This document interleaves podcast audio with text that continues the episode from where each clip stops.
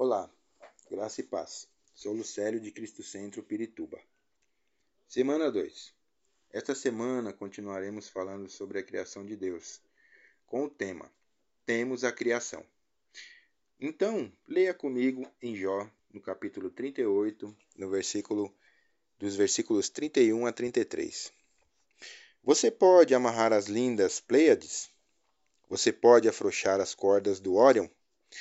Pode fazer surgir no tempo certo as, as constelações ou fazer sair a ursa com seus filhotes? Você conhece as leis dos céus? Você pode determinar o domínio de Deus sobre a terra?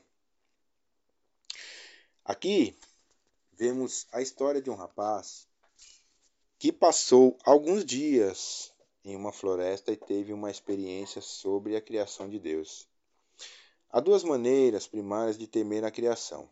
Primeiro, quando estamos distante ao ar livre, o medo prudente serve a um propósito dado por Deus. Ele aciona nosso sistema de alarme interno e nos lembra que a natureza, por toda a sua bondade inata, é intolerante com pessoas tolas.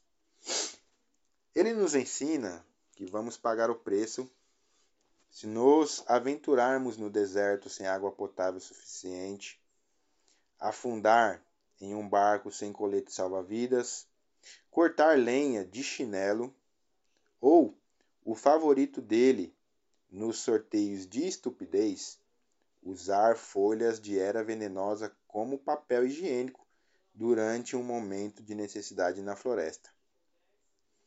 Quanto ao outro tipo de medo, bem, não é realmente amedrontador. Ele se refere aqui ao temor sagrado, que no sentido bíblico é mais parecido com a reverência. O temor sagrado nos atenua a glória e a majestade de Deus e sua criação.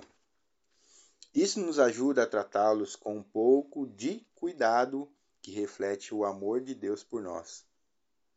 O medo prudente e o temor sagrado podem ser opostos.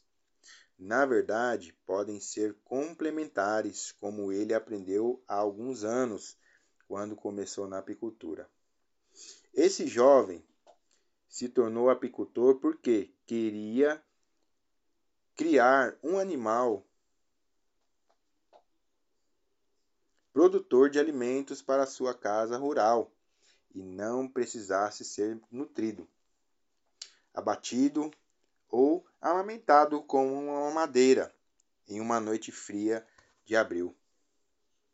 Nos primeiros dois anos, ele se vestia para o pátio de abelhas como se estivesse preparado para um combate mortal.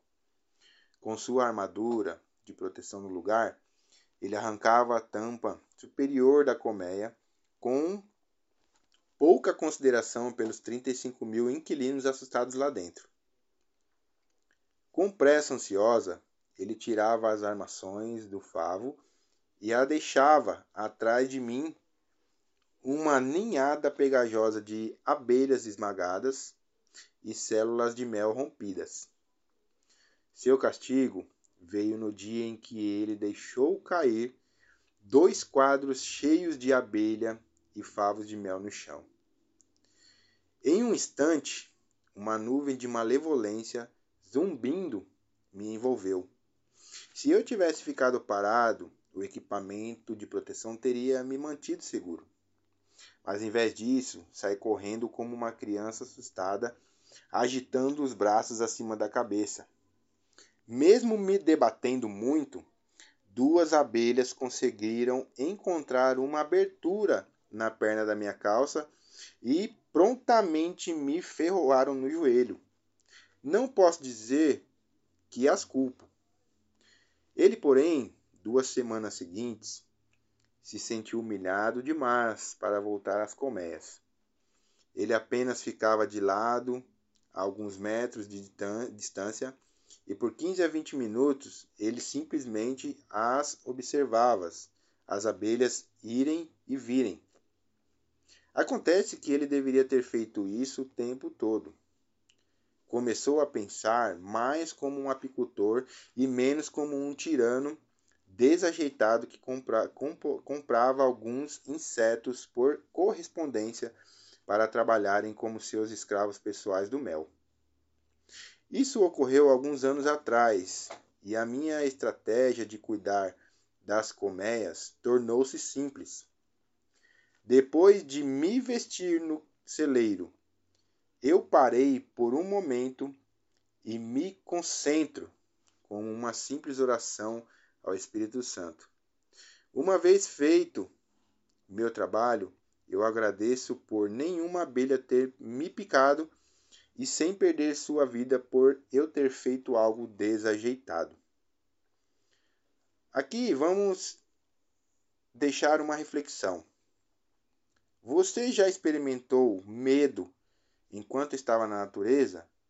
Já passou por uma situação de risco de vida? Creio que todos nós, todos os dias, passamos por situações que nos causam medo, seja na natureza ou na nossa vida cotidiana, mas sabemos que o Senhor é grandioso em sua criação e devemos confiar em Sua majestade e soberania em tudo, porque somos totalmente dependentes dele. E ele é quem determina todo o domínio e poder sobre a terra, como foi citado em Jó no versículo 33. Se você entendeu essa palavra, ore comigo assim: Pai, mais uma vez te peço sabedoria para caminhar em meio às dificuldades e te peço também, Senhor, estratégia para vencer em teu nome as obras do inimigo contra mim. Que o teu Espírito Santo me ajude a combater todos os bloqueios que eu possa ter em minha vida, em nome de Jesus. Amém. Deus os abençoe e uma ótima semana.